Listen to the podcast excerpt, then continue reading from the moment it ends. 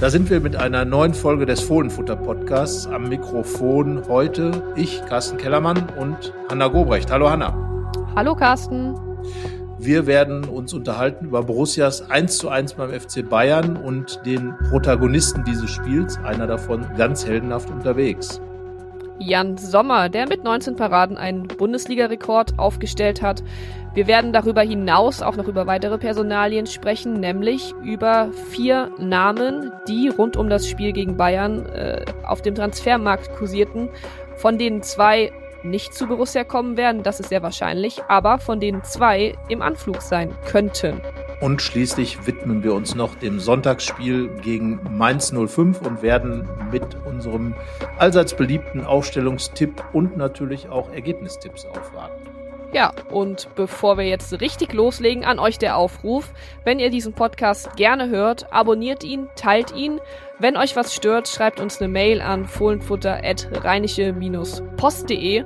Und Carsten, ich würde sagen, ab rein in die Folge. Yes. Rheinische Post Podcasts. Fohlenfutter, der Podcast für Fans von Borussia Mönchengladbach. Ja, Carsten, während ich ein freies Wochenende genießen konnte, ähm, hast du am Wochenende ganz viel Zeit im Auto verbracht. Du warst mit unserem Fotografen Dirk Pefgen in München in der Allianz Arena beim 1 zu 1. Ja, wie war das Wochenende für dich? Ähm, wie blickst du zurück? Ich meine, die Gladbacher haben 1 zu 1 gespielt, aber wir sind uns alle einig, das Spiel hätte auch ganz anders ausgehen können. Ja, definitiv. Also erstmal äh, großes Lob an Dirk Pefken, große Fahrleistung vollbracht, hat mich nach München und zurück chauffiert. Dafür erstmal danke und äh, so sind die Fahrten sind ja auch immer ganz nett. Man hat mal Zeit zu quatschen und äh, natürlich auch über Fußball zu philosophieren.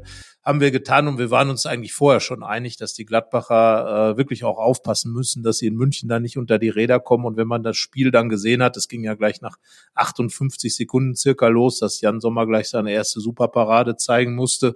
Ja, dann muss man sagen, dass alle Leute, die den äh, Gladbachern da wirklich eine relativ hohe Niederlage zugetraut haben, äh, im Grunde genommen ganz richtig lagen. Aber und das ist ja das Schöne am Fußball. Es gibt ja äh, dort immer den Torwart und dieser Torwart, der Jan Sommer heißt in Gladbach, der war einfach an dem Tag überragend und äh, schon faszinierend, wie schnell die Bayern kombinieren, wie stark die Bayern dann sind, wenn sie ihren Druck aufbauen. Äh, die Gladbacher sind gar nicht in ihr Spiel reingekommen, aber nochmal, am Ende geht's um die Tore und die haben halt beide jeweils eins geschossen, die Gladbacher und die Bayern. Und äh, von daher war es dann ein Punkt, der natürlich glücklich war, aber einer, einer, den man dann auch gerne mitnimmt, würde ich mal sagen.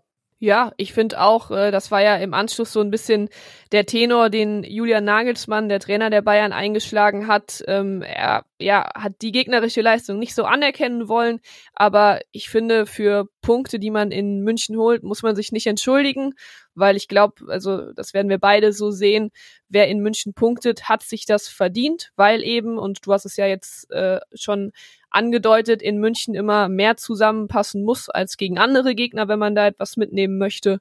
Und ja, Julian Nagelsmann hat sich während des Spiels schon viel über den Schiedsrichter aufgeregt. Ähm, Im Anschluss hat er dann, hat er dann irgendwie gesagt, ja, für eine Mannschaft, die in die Champions League will, obwohl die Gladbacher das ja so bisher noch nicht formuliert haben, äh, war es dann spielerisch zu wenig. Aber ich muss sagen, ich fand schon, dass du den Gladbachern angemerkt hast, dass sie dann doch hin und wieder ihre Chance gesucht haben. Klar, gegen Bayern. Also brauchen wir nicht drüber zu reden. Die haben da einen enormen Druck auf die Gladbacher ausgeübt. Da blieb wenig Zeit, irgendwie so ein eigenes Spiel aufzuziehen. Aber dann war Markus Thüram eben kurz vor der Halbzeit da. Und das ist ja dann auch was, was gegen Bayern dann eben passen muss, dass du aus den wenigen Chancen, die du hast, möglichst ein oder zwei Tore erzielst. Das hat Gladbach gemacht und das eine Tor hat dann aus ganz, ganz vielen Gründen, der größte heißt wohl Jan Sommer, ähm, gereicht. Und über Jan Sommer werden wir sicher auch noch äh, später in dieser Folge ausführlich sprechen.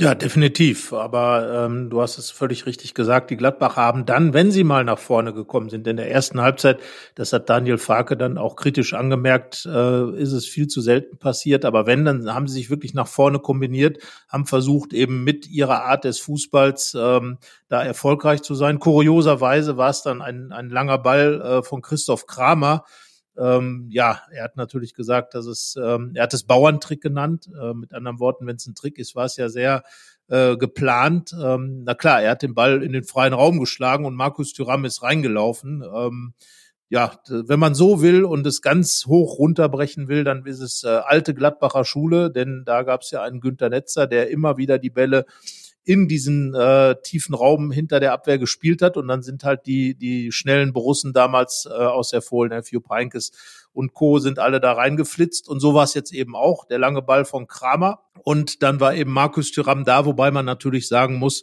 dass Dayot Upamecano in der Situation nun äh, ja, mindestens mal unglücklich aussah, wenn nicht sogar sehr ungeschickt. Den Ball da hat äh, ganz einfach nicht getroffen und Markus Thuram, das muss man dann einfach sagen, hat alles richtig gemacht. Er ist dann durchgestartet, hat seine Geschwindigkeit ausgenutzt, hat den Ball wunderbar mitgenommen. Ähm, das sind ja immer so diese Läufe, wo man, wo man am Ende dann sieht, dass dann einem Spieler die Kraft ausgeht, die Konzentration nicht da ist, wo dann auch vielleicht der Ball verspringt und er war ja unter Druck. Äh, Upamecano Upamecano ist ja auch kein langsamer, war immer hinterher. Aber dann eben auch vor Manuel Neuer die, ähm, die Nerven behalten und den Ball ins Tor reingeschoben. Und da muss man dann einfach sagen, so macht man das dann als Borussia Mönchengladbach, als ein Gegner, der wenig Chancen hat, diese aber zu nutzen weiß. Und äh, da muss man Herrn Nagelsmann natürlich mal ins Stammbuch schreiben, wenn deine Mannschaft 35 Chancen hat und eben nur ein Tor erzielt, äh, die anderen fünfmal aufs Tor schießen und einmal treffen, dann ist es eben auch so, dass es an einer Stelle gefehlt hat. Ja, bin ich auch der Meinung, die Bayern haben wirklich klasse gespielt. Technisch, äh, taktisch und auch äh, kombinationstechnisch wunderbar. Nur am Ende äh, gibt es natürlich ein Ergebnis und das zeigt eben, dass bei den Bayern ein großes Manko da war und Markus Thüram, der neben Jan Sommer große Held der Gladbacher, hat dann einfach dieses Tor gemacht und ähm, ja, er äh, deutet immer mehr an, dass er richtig Spaß an dieser Rolle als Mittelstürmer hat. So wie er es jetzt interpretiert hat, das war schon richtig klasse. Ja, und äh, bei den Bayern hat sich ja auch so ein bisschen die Geschichte von oder das Pech von Sadio Mané fortgesetzt. Ihm wurden ja jetzt zwei Tore aberkannt nicht zum ersten Mal in dieser Saison. Und da hatte Gladbach eben auch das, das Quäntchen Glück, was du dann halt auch brauchst, dass Mané dann eben nicht den, den halben Meter weiter hinten steht oder in der einen äh, Szene war es ja Leroy Sané, der da aktiv eingegriffen hat, nach Meinung des, des Schiedsrichters. Und ich hatte so das Gefühl, also ich habe das Spiel wirklich sehr entspannt verfolgt. Das ist ja immer ein bisschen was anderes, wenn man, wenn man nicht arbeiten muss. Ähm, da kann man das auch einfach mal so auf sich wirken lassen, ohne dass man darüber nachdenken muss, was man denn jetzt aufschreibt. Aber ich hatte richtig Spaß vorm Fernseher, weil für mich wurde das mit zunehmender Spielzeit einfach so, mich hat's an so ein packendes Pokalspiel erinnert. Der Underdog ist zu Gast bei den Bayern ähm, du merkst beim Gegner, dass so eine gewisse Unruhe entsteht, die dann ja auch Julian Nagelsmann vielleicht von der Seitenlinie mit reingebracht hat. Ja, und genau dort, wo man die Bayern halt hinkriegen muss, eben, dass sie anfangen zu diskutieren, dass sie sich aufregen, das war ja auch auf dem Feld bei Jo Kimmich zum Beispiel zu sehen, genau da musst du die ja hinbekommen. Und das hat Gladbach eben geschafft.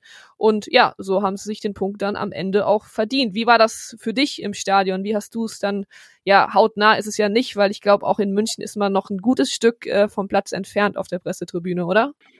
Ja, also man sitzt schon relativ oben, aber man bekommt doch schon die Stimmung richtig mit. Es war insgesamt eine, eine tolle Stimmung. Die Bayern-Fans hatten eine große Choreo gemacht. Äh, 50 Jahre Südkurve hieß die, hatten äh, da wirklich was auf die Beine gestellt. Und die Gladbach-Fans, äh, 6000 waren da, haben richtig auch dagegen gehalten. Also es war im Prinzip auf der Tribüne genauso wie auf dem Platz. Es gab natürlich eine große Übermacht der Bayern in dem Fall. Aber die Gladbacher haben sich da wacker geschlagen, haben also wirklich mit Dauergesang ihre Mannschaft unterstützt und supportet und äh, dann auch immer wieder angetrieben, haben äh, Aktionen bejubelt, wie beispielsweise diese grandiose Grätsche von äh, Ko Itakura einmal gegen Manet. Als dieser gerade abziehen wollte, äh, flog er dann von hinten heran, der Japaner, und hat, hat den Ball dann geklärt im zweiten Gang dann nochmal äh, den zweiten Versuch von Manet äh, zu flanken auch noch abgewehrt. Also da waren schon ein paar gute Szenen dabei und was man einfach sagen muss, die Gladbacher haben wirklich willensstark verteidigt. Das war ja das, und das sagte Daniel Farke auch im Nachklang bei der Pressekonferenz, was ihnen in der vergangenen Saison immer vorgeworfen wurde, dass sie sich dann so in ihr Schicksal ergeben haben. Gedankenstrich, natürlich muss man die Frage stellen, was wäre gewesen, wenn die Bayern gleich nach fünf Minuten 2-0 geführt hätten, was ja durchaus möglich war. Gedanke aus. Aber äh, die Gladbach haben einfach über die gesamte Spielzeit immer den Willen gezeigt, irgendwie ihr Tor zu verteidigen. Dazu gehört für mich natürlich auch ein qualitativ hochwertiger Torwart. Den hat Gladbach. Das wusste man schon vor dem Spiel. Das hat Jan Sommer schon oft unter Beweis gestellt. Hat jetzt natürlich diesen Bundesliga-Rekord aufgestellt mit 19 Paraden in einem Spiel. Hat es vorher noch nie gegeben sogar europaweit äh, sucht das seinesgleichen. Also da hat er richtig was hingestellt. Aber Jan Sommer ist ja auch ein Torwart, der in diesen anderen Spielen, in der den Gladbach diese Überlegenheit an den Tag legt und den er nur einen Ball halten muss, dann auch da ist. Und das ist seine Qualität. Heute, äh, beziehungsweise heute, nein, am Samstag haben die Bayern ihn natürlich auch regelrecht warm geschossen. Und ich glaube, was Julian Nagelsmann wirklich auf die Palme gebracht hat, war auch weniger der Schiedsrichter. Das war, sage ich jetzt mal, so eine Übersprungshandlung von ihm, da über den Schiedsrichter zu meckern, weil der hat es mit Sicherheit nicht zu verantworten, dass die Bayern da nur eins zu eins gespielt haben. Aber ich glaube, dass, dass es seine Mannschaft nicht geschafft hat, aus diesen doch relativ vielen, auch hochwertigen Chancen einfach zwei Tore zu produzieren. Das hat ihn genervt und äh, das ist dann auch irgendwo Bayern-Mentalität, äh, dann ein wenig überheblich zu werden, ähm, wenn es um den Gegner geht, dann auch ähm, einfach äh, Dinge vorauszusetzen, ähm, ja, gut, darum ist Nagelsmann wahrscheinlich Bayern-Trainer. Daniel Farke, die ganze Zeit ruhig geblieben an der Linie, hat äh, alles beobachtet. Ich glaube, er hat es auch genossen und ihm hat gefallen, obwohl ja seine Mannschaft gar nicht sein Spiel gemacht hat mit Ballbesitz, sondern nur um die 30 Prozent Ballbesitz hatte, aber verteidigt hat wie verrückt. Und das ist ja das, was auch ein Auftrag ist, eben äh, dieses Tor besser zu verteidigen. Und das war eigentlich der Effekt dieses Münchenspiels. Ich habe in meinem Kommentar geschrieben, Gladbach hat gelernt, nicht zu verlieren. Und dazu gehört einfach auch dann diesen Punkt einfach mal mitzunehmen. Ja, und davon hat jetzt äh, Gladbach eben nach den vier Spielen acht gesammelt. Ähm, das ist, glaube ich, zum jetzigen Zeitpunkt mehr, als viele ihnen zugetraut hätten oder als man jetzt auch hätte erwarten können. Du hast jetzt auch schon wieder genauer über Jan Sommer gesprochen. Dann lass uns doch mal seine Leistung noch ein bisschen ausführlicher unter die Lupe nehmen, denn Jan Sommer war der Spieler des Spiels am Samstag der Spieler des Spiels.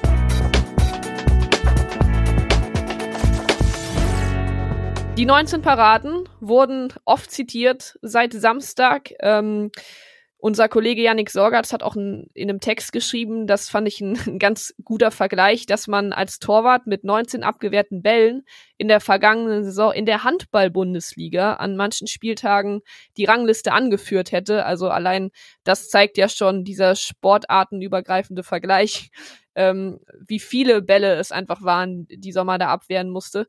Welche Parade von ihm ist dir denn am meisten in Erinnerung geblieben? Kann man da überhaupt eine besonders hervorheben? Ja, also das genau diese diese äh, diesen Gedanken hatte ich tatsächlich auch mal überlegt, was jetzt eigentlich die die beste Parade war. Ich bin dann am Ende glaube ich hängen geblieben bei dieser Doppelparade gegen Sadio Mané, als Jan Sommer quasi äh, zweimal im Liegen den Ball aus kürzester Distanz abgewehrt hat und man sich eigentlich klar war, dass dieser Ball irgendwann im Tor landen wird und er dann da wirklich wie so ein äh, Maikäfer immer wieder die Beine hoch und die Arme hochgeworfen hat und den Ball abgewehrt hat zweimal.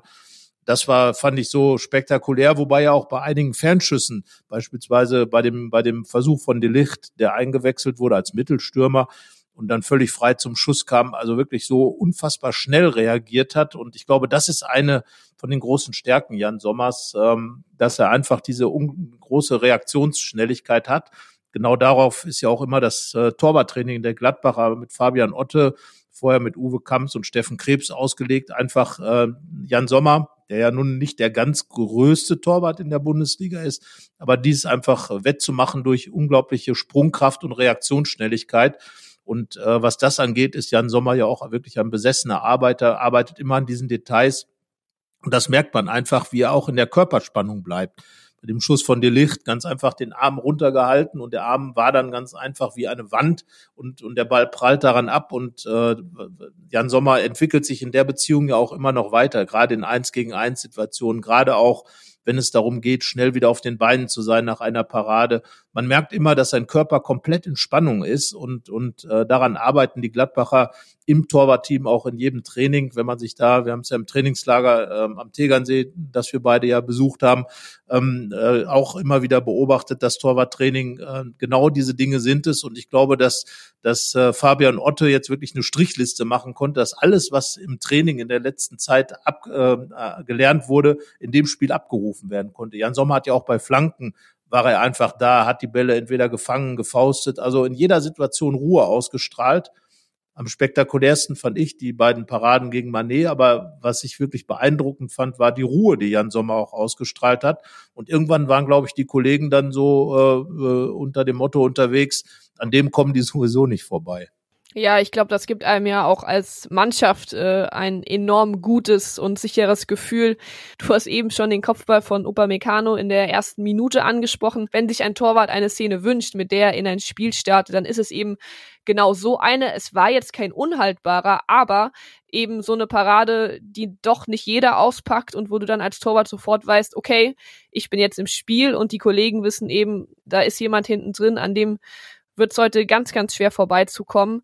Ähm, was ich bei der, bei dem Schuss von Delicht dann auch noch am beeindruckendsten fand, war eigentlich, dass Sommer halt eben den Ball genau so abwehrt, dass er nicht vor die Füße von Knapri prallt. Der ist ja dann über ihn drüber geflogen, aber so hätte es ja auch sein können. Jan Sommer hält den Ball überragend, weil er so schnell abtaucht, ja, und dann steht aber Knapri da, staubt ab und dann steht es eben kurz vor Schluss dann doch eins zu zwei. Das war nicht der Fall. Jan Sommer hätte ähm, und selbst wenn äh, Knapri dann den Schuss reingemacht hätte, von uns am Wochenende eine Eins mit Sternchen bekommen. Das ist eine Note, die wir sehr, sehr selten vergeben. Zuletzt war das beim 5 zu 0 im Pokal gegen den FC Bayern in der vergangenen Saison der Fall. Ja, einfach um seine Leistung da nochmal besonders zu würdigen. Aber wir machen ja auch immer oder wir starten ja auch immer den Aufruf, dass die Fans auch ihre Noten vergeben sollen und da waren sie sich diesmal und das gab es auch noch nicht einig. Jan Sommer hat zu 100 Prozent diese Eins da verdient. Ja, und absolut verdient. Man kann fast eine Regel aufstellen, wenn die äh, RP äh, Fohlenfutter Redaktion eine 1 Plus vergibt, ähm, dann immer für einen Schweizer in Spielen gegen Bayern denn äh, die andere 1 Plus hat Brel Embolo bekommen, der inzwischen in Monaco spielende Stürmer, ähm, als er im, bei diesem 5 zu 0 da wirklich groß aufgespielt hat und, und der Held des Tages war. Auch in dem Spiel übrigens Jan Sommer mit ein, zwei richtig großen Paraden, die dann eben dieses 5 zu 0, dieses, dieses überragende Ergebnis auch möglich gemacht haben. Das ist es, was ich an Jan Sommer wirklich äh, zu schätzen weiß, dass er eben in diesen Spielen, in den großen Spielen, große Paraden zeigt, dass er aber auch in kleinen Spielen, beispielsweise vergangene Saison gegen Mainz oder jetzt auch gegen Hertha BSC, in den, in den wenigen Situationen, in der er da ist. Und das ist, glaube ich, wirklich die größte Qualität eines großen Torwarts, ähm, dann in diesen Spielen diese eine Situation eben abzuwehren. Ich glaube, jemand wie Jan Sommer, der kann sich in so ein Spiel wie Bayern richtig reinsteigern und ähm, Ball für Ball halten aber und äh, dass, äh, dass er meistens ist er ja in der Position, dass seine Mannschaft Borussia Mönchengladbach eigentlich die ist, die mehr Ballbesitz hat, die mehr Dinge tut und äh, dann ist er der, der eben ein oder zwei Bälle zu halten hat und die dann zu halten, da die Konzentration in der einen Szene zu haben, das ist eben eine ganz große Qualität, die Torleute der äh, auf der auf dem Niveau von Jan Sommer eben an den Tag legen.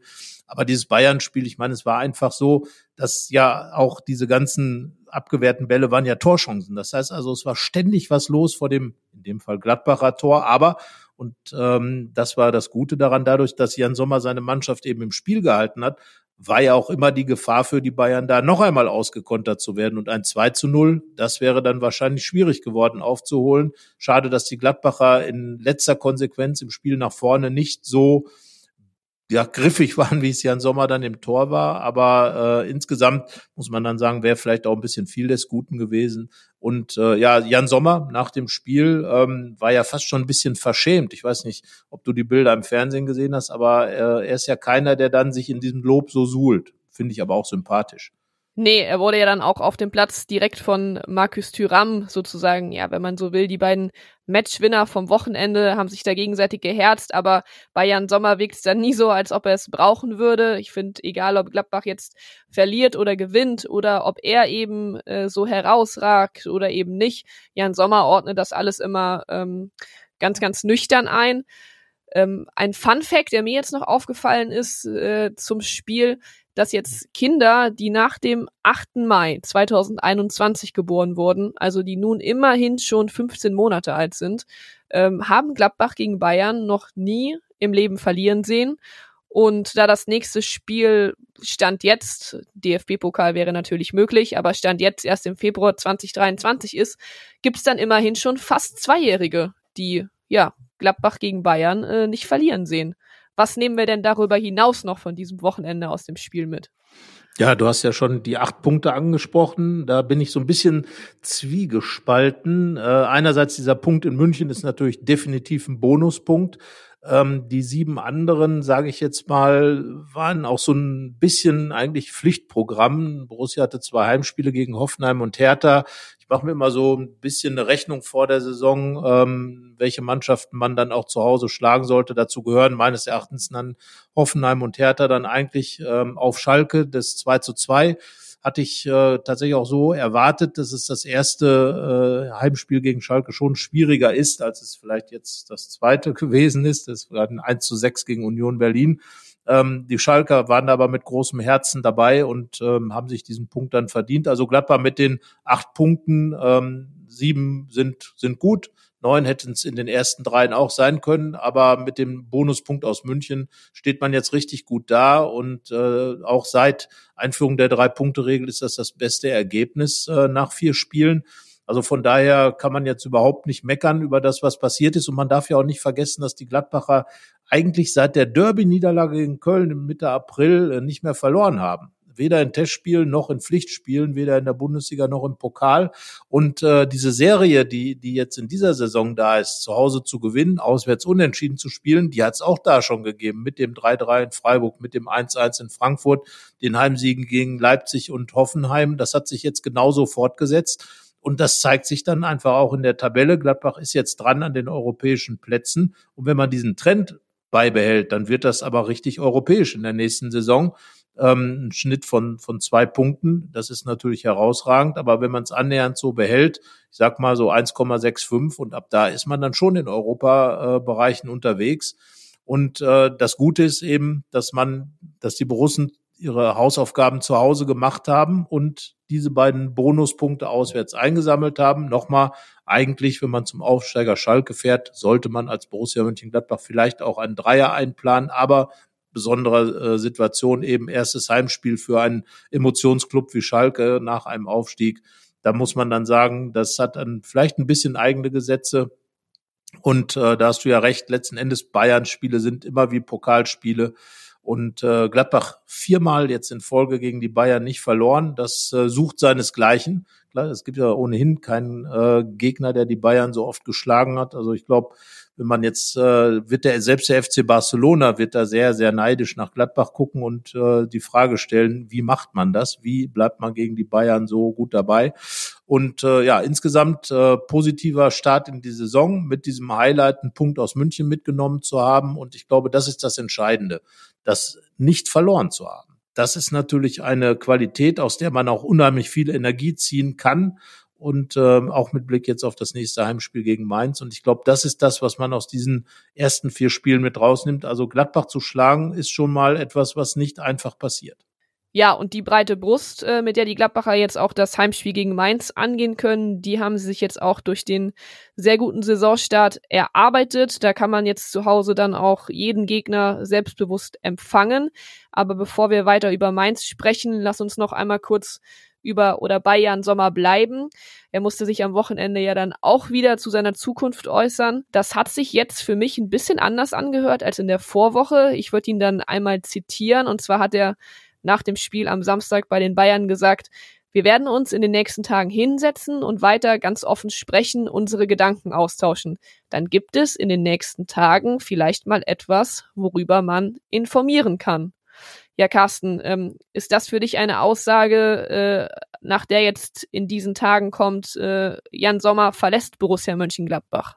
Davon gehe ich sowieso nicht aus. Also ich glaube, er hat in der vergangenen Woche hat er schon darüber gesprochen, dass er mit Gladbach Titel holen will. Also für mich geht es eigentlich eher darum, ob dann auch gleich, äh, also dass er geht, ist kein Thema für mich äh, jetzt im Sommer und ich glaube, es wird auch dann wirklich eine Vertragsverlängerung geben. Bin mir aber noch nicht sicher, ob das jetzt wirklich so schnell gehen wird. Vielleicht wartet er noch ein wenig ab, äh, auch vielleicht sogar bis nach der WM. Dass es Gespräche gibt, wurde ja schon öfter gesagt. Und ähm, ich glaube grundsätzlich, dass Jan Sommer seinen Vertrag verlängern wird in Mönchengladbach, weil er einfach weiß, äh, er wird hier spielen, er wird hier die Nummer eins sein, solange er hier angestellt ist. Und ähm, Gerade auch mit Blick auf die Weltmeisterschaft wird er das auf jeden Fall mitnehmen und äh, hat ja auch gesagt, dass seine Familie eine Rolle spielt. Ähm, ganz viele Dinge, die eigentlich für mich ganz klar dafür sprechen, dass er hier in Gladbach verlängern wird, weil er ganz einfach weiß, was er am Club hat. Was der Club an ihm hat, äh, muss man jetzt nach dem Bayern-Spiel natürlich gar nicht mehr thematisieren. Aber ich glaube, dass auch Roland Wirkus eigentlich davon ausgeht, dass Jan Sommer ähm, äh, doch noch zu, zu haben ist äh, für eine Vertragsverlängerung. Damit wäre natürlich an dieser wichtigen Position Torwart äh, erstmal für die nächste Zeit äh, ein bisschen Ruhe im Karton. Und ähm, das wäre für, für Gladbach natürlich wichtig, aber auch für Jan Sommer. Du hast eben gesagt, er musste schon wieder Fragen nach seiner Zukunft beantworten. Ja, ich sag, da ist er natürlich selber schuld. Er hätte ja auch schon längst sich mal positionieren können und sagen können, Mensch Leute, ähm, lass uns doch mal einfach ein bisschen Zeit. Ich äh, bleib schon hier. Wir müssen das alles nur noch richtig äh, in, die, in die Reihe kriegen. Aber gut, ich bin gespannt, was jetzt diese Woche kommt. Äh, jetzt ist natürlich auch äh, noch die, die Deadline-Woche, was den Transfermarkt angeht. Ähm, wie gesagt, glaube nicht, dass Jan Sommer noch kurzfristig vom Hof geht.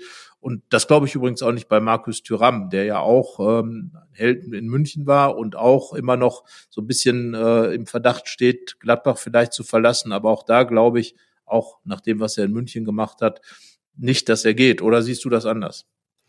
Nee, ich würde dir jetzt tatsächlich auch bei beiden zustimmen. Bei Jan Sommer ist es so, den kennen wir jetzt ja auch schon lange und da weiß man, glaube ich, dass er seine Worte sehr, sehr bewusst wählt. Und von daher ähm, würde ich mich da vielleicht noch ein Stück weiter aus dem Fenster lehnen als du und sagen, ähm, ja, dass ich Sommers Worte einfach mal glaube und da vielleicht wirklich zeitnah ähm, eine Vertragsverlängerung verkündet äh, werden könnte.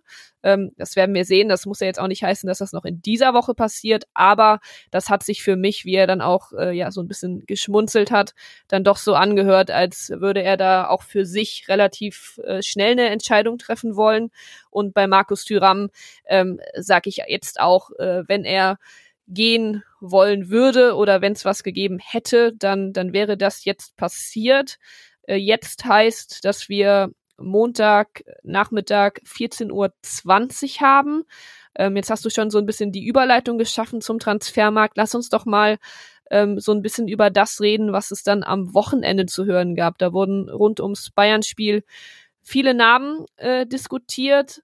Es gab den Namen äh, Gabriel Vidovic, der ja auch bei den Bayern unter Vertrag steht. Der wurde vom Kicker kurzfristig äh, mit einer Laie nach Hertha oder nach Gladbach in Verbindung gebracht, soll jetzt aber laut der Bild nach Arnheim wechseln.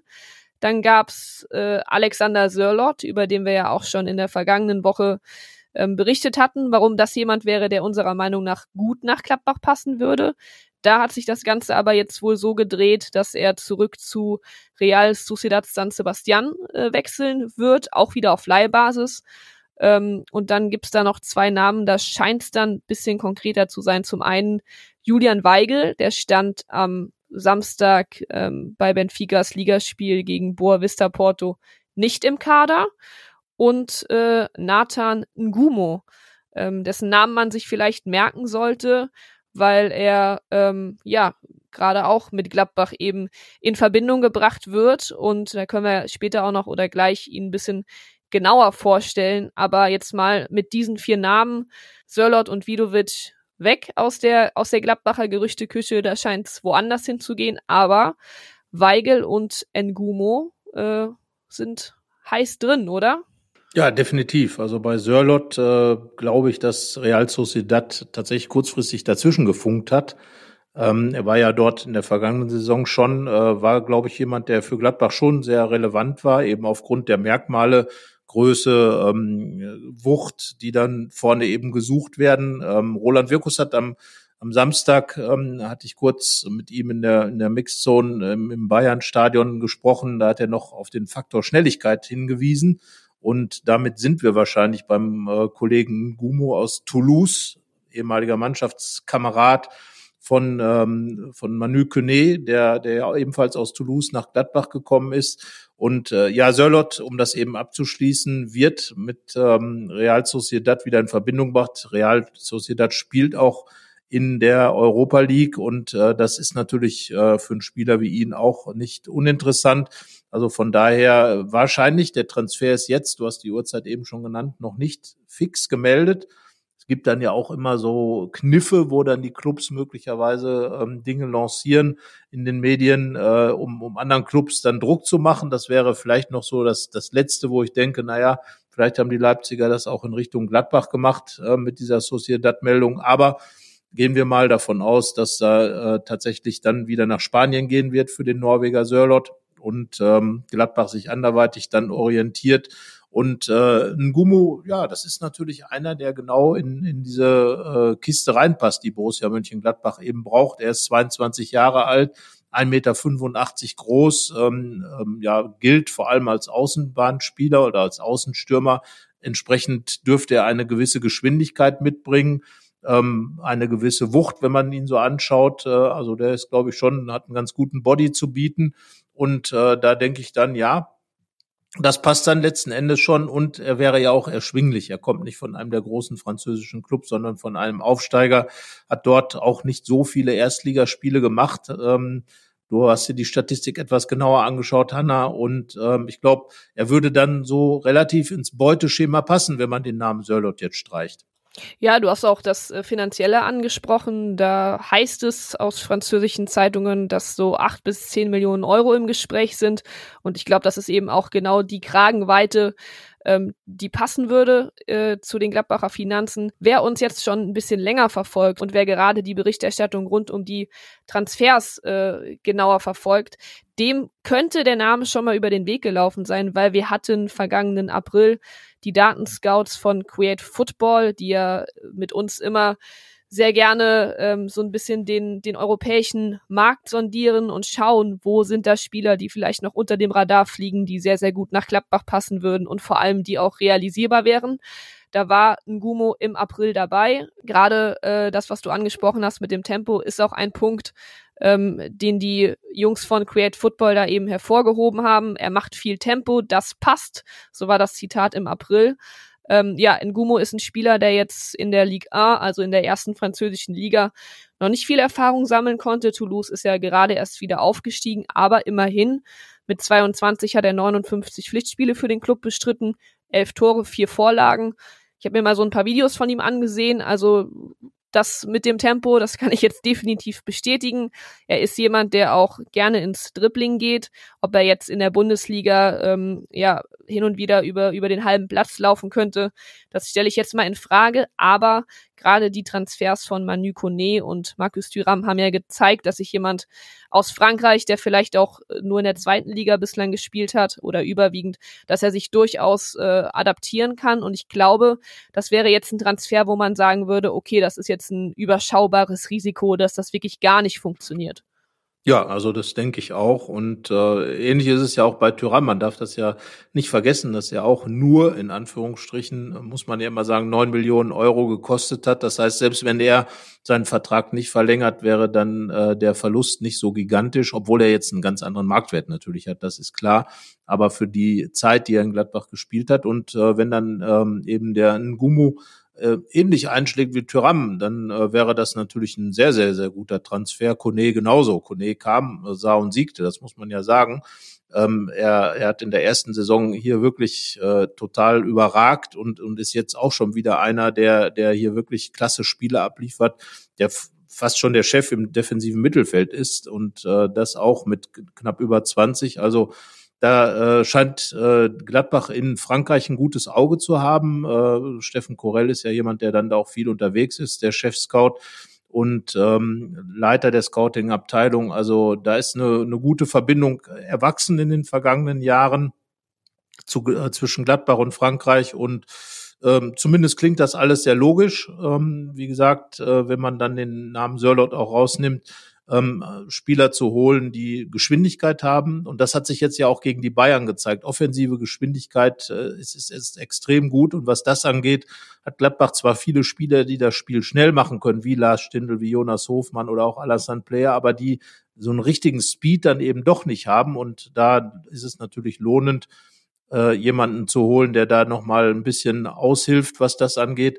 Und äh, ja, wir werden dann sehen, äh, ob er es dann am Ende wird. Äh, der ein oder andere äh, Kollege spekuliert ja schon, dass er sogar schon ähm, am heutigen Montag, am Aufnahmetag dieses Podcasts eben auch äh, schon in Gladbach sein soll und äh, beim Medizincheck sein soll. Also das würde dann ja heißen, dass in den nächsten Tagen da ähm, weißer Rauch aufsteigt in dieser Personalie.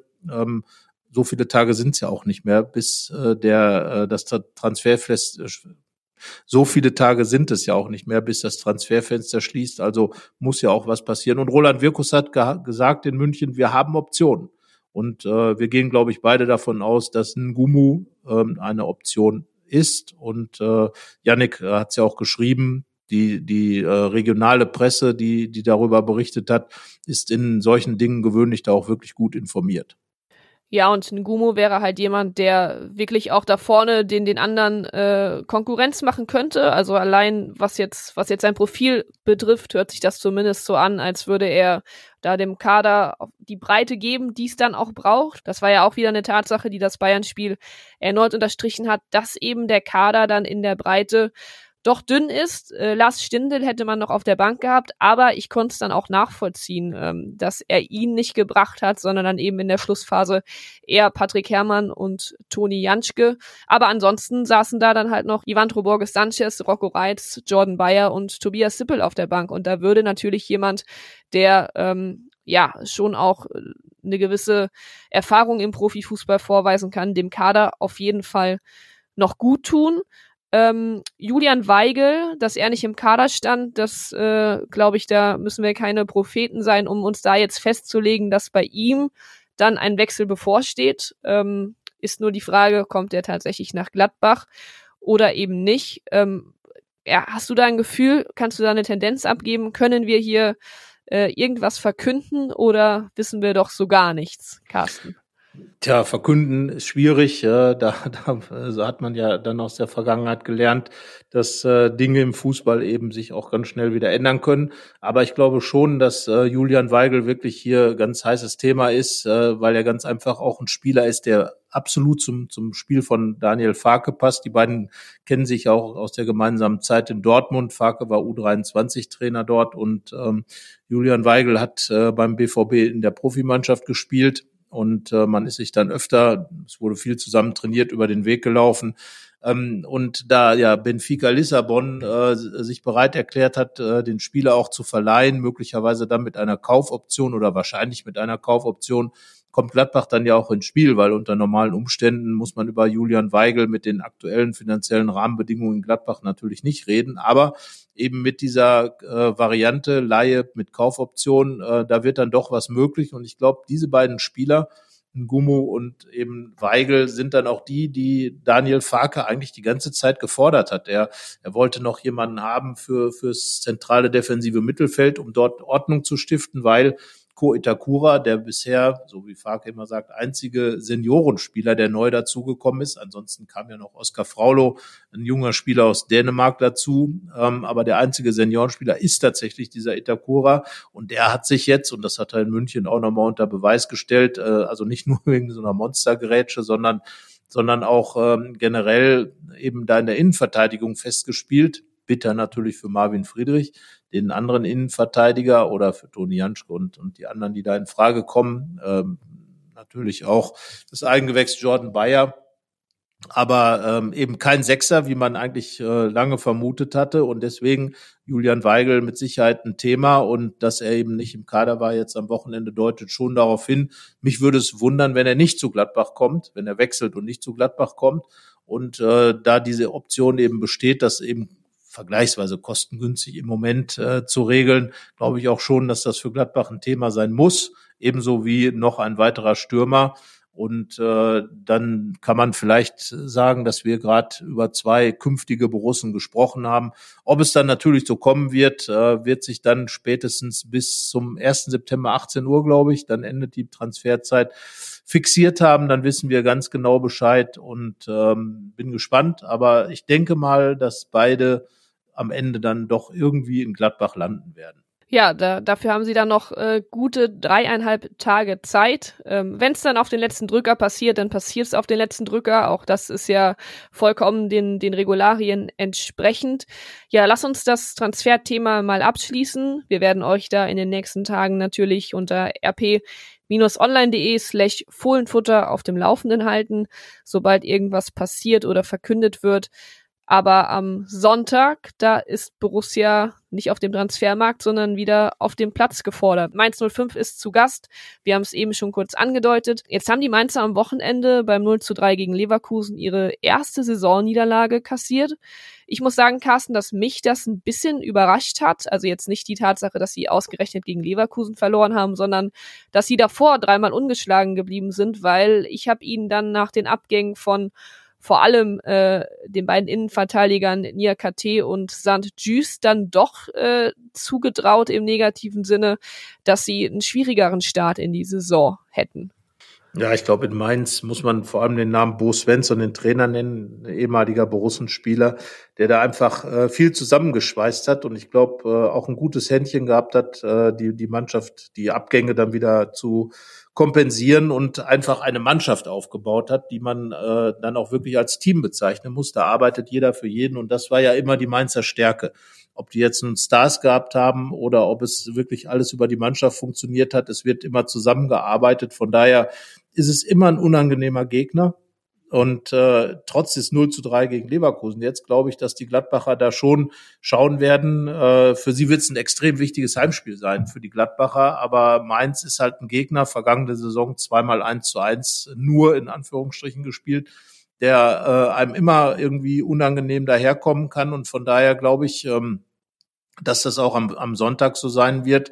Äh, für die Gladbacher ist es ein Pflichtheimsieg. Das ist eigentlich so. Mainz zu Hause muss man eigentlich gewinnen. Aber wenn man so in die äh, Historie schaut, gab es doch schon einige Problemspiele gegen die Mainzer und ähm, leicht wird es auf jeden Fall nicht werden. Gerade jetzt nach diesem Bayern-Spiel mit dem Punkt, den man geholt hat, erwarten jetzt natürlich alle, dass man als Gladbach gegen Mainz gewinnt. Aber da muss man dann schon drauf gucken, ähm, dass da eine sehr ausgeruhte, äh, sehr eingespielte Mannschaft kommt, eine Mannschaft mit viel Power und das sind eben Mannschaften, die Gladbach noch nie wirklich gelegen haben. Also Bo Svensson wird hier mit Sicherheit nicht hinkommen, um äh, sich eine entspannte Niederlage anzugucken, sondern um was zu holen. Ja, und ich glaube, dass er es tatsächlich wieder geschafft hat, äh, trotz dieser namhaften Abgänge da was zusammenzuschweißen.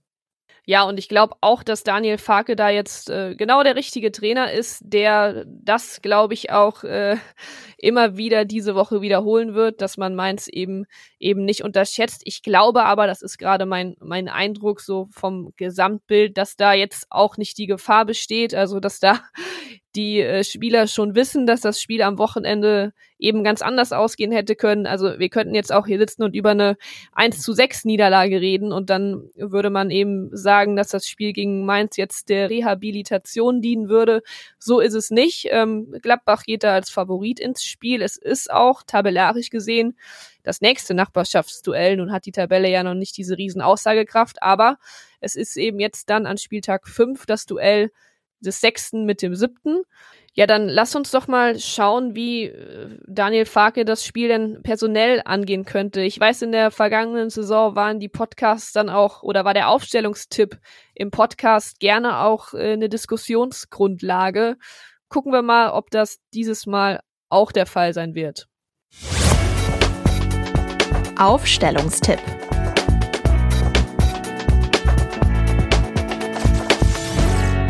Diskutieren muss man nicht, was den Torwart angeht. Äh, Jan Sommer wird spielen und das wahrscheinlich bis zum St. Nimmerleinstag, so er hier seinen Vertrag verlängert und äh, sich körperlich in der Lage dazu fühlt. Äh, bei aller Qualität auch von Tobias Sippel, aber da ist Jan Sommer einfach ähm, unantastbar.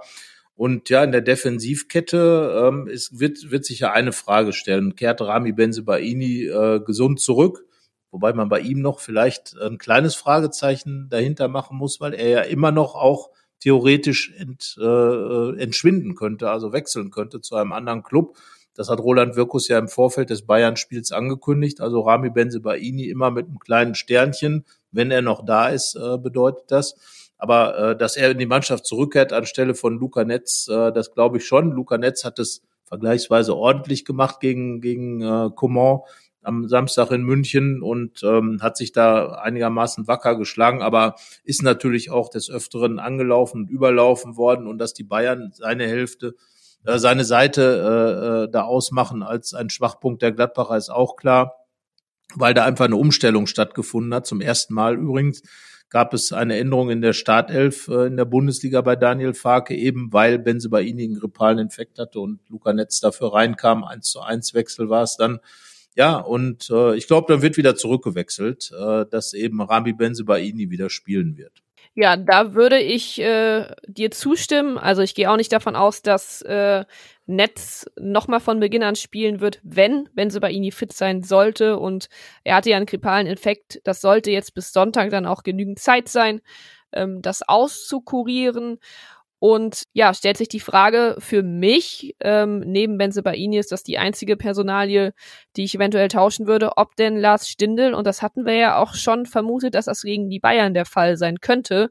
So war es nicht, aber wird er denn gegen Mainz sein Comeback feiern? Ich finde, es wäre vom Zeitpunkt der Trainingswochen, die er dann in den beiden hat, dann sind es, glaube ich, drei volle und vom Gegner her der perfekte Zeitpunkt dafür. Wie siehst du das?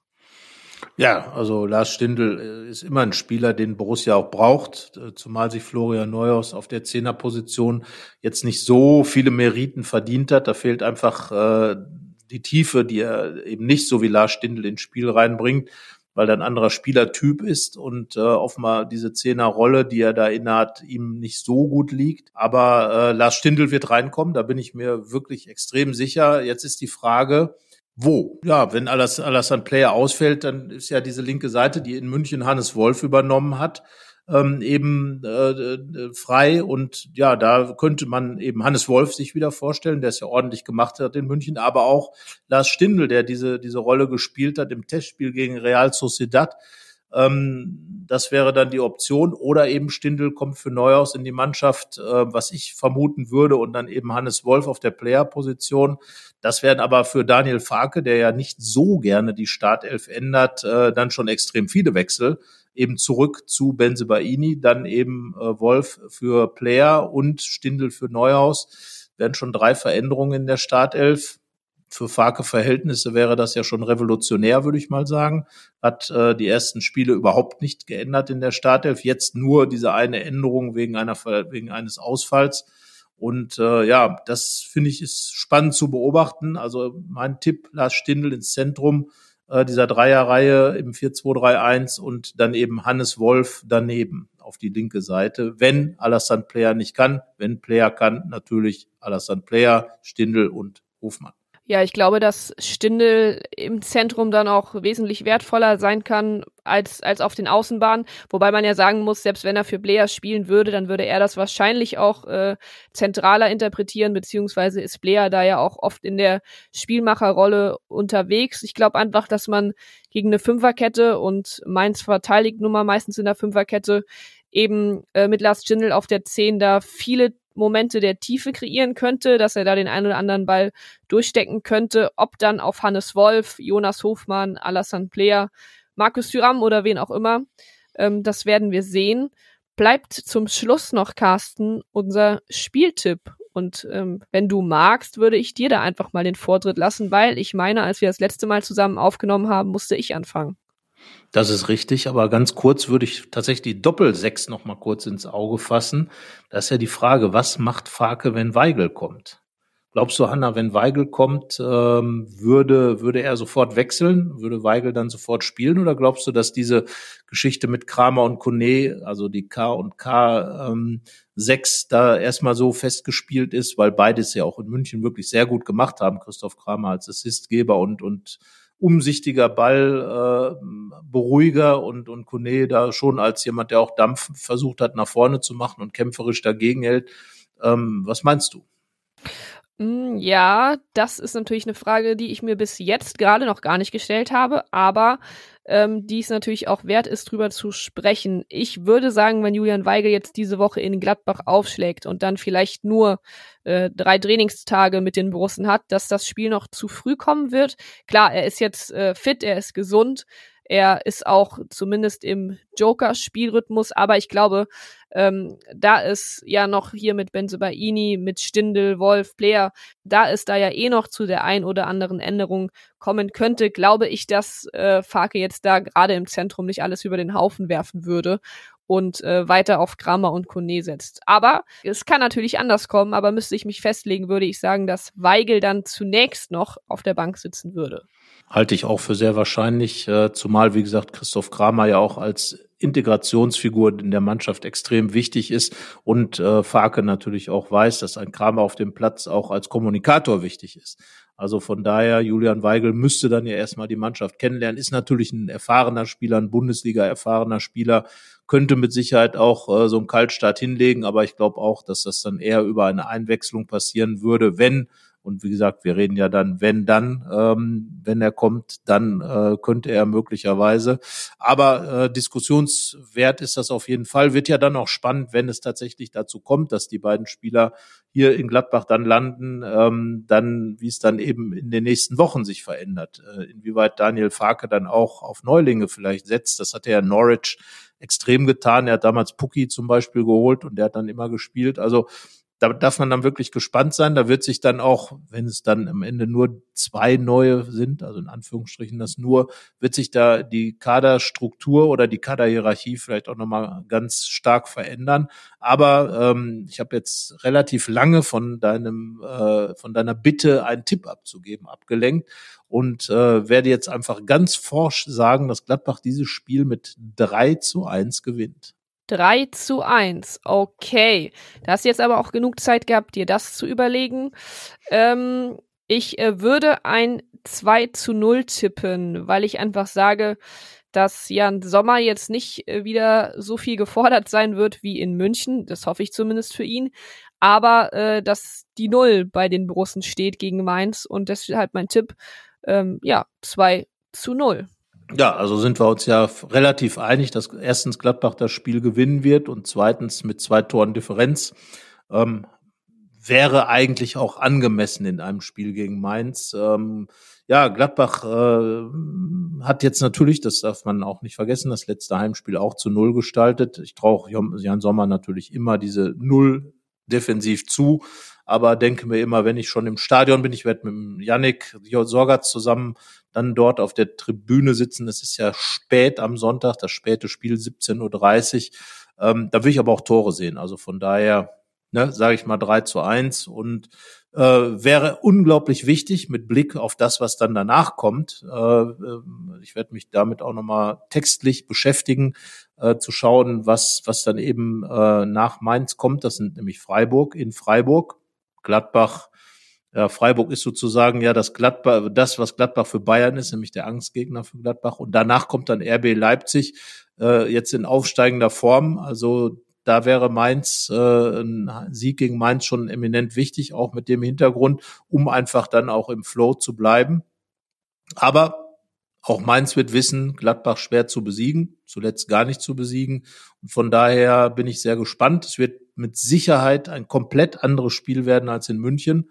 Eines, in dem Gladbach wahrscheinlich mehr Spielanteile hat, in dem es sehr körperlich werden wird. Ich glaube, da können wir uns auch drauf einigen. Und ähm, darum wird es auch mit Sicherheit ein attraktives Fußballspiel werden. Ganz anders als jetzt gegen die Bayern, aber eines, das mit Sicherheit was zu bieten hat. Ja, und während du dann mit Yannick im Borussia Park auf ein attraktives Spiel mit vielen Toren hoffst, äh, weiß ich noch gar nicht, ob ich das Spiel sehen werde tatsächlich, weil äh, ich erstmal gucken muss, ob ich denn an meinem Urlaubsort auch die Möglichkeit haben werde, das zu verfolgen. Und ja, wenn ich dann wieder da bin, tatsächlich, jetzt hast du mich gerade so ein bisschen daran erinnert, dann sind drei weitere Gladbach-Spiele vergangen, ähm, werde dann aber selbstverständlich verfolgen, was ihr dann in der Zeit berichtet und ja, ähm, würde sagen, für heute soll es das von uns gewesen sein. Oder hast du noch etwas, was dir auf dem Herz liegt? Nein, ich glaube, wir sind jetzt fast schon wieder beim Stündchen angekommen, minus ein paar Minuten und haben, glaube ich, auch alles, äh, was zu besprechen ist, besprochen, ausführlich besprochen ähm, und würde dann einfach, äh, einfach mich aus diesem Podcast verabschieden mit einem sportverbundenen Gruß. Das hast du doch nett gesagt und ich sage auf Wiederhören und bis bald. Mehr bei uns im Netz www.rp-online.de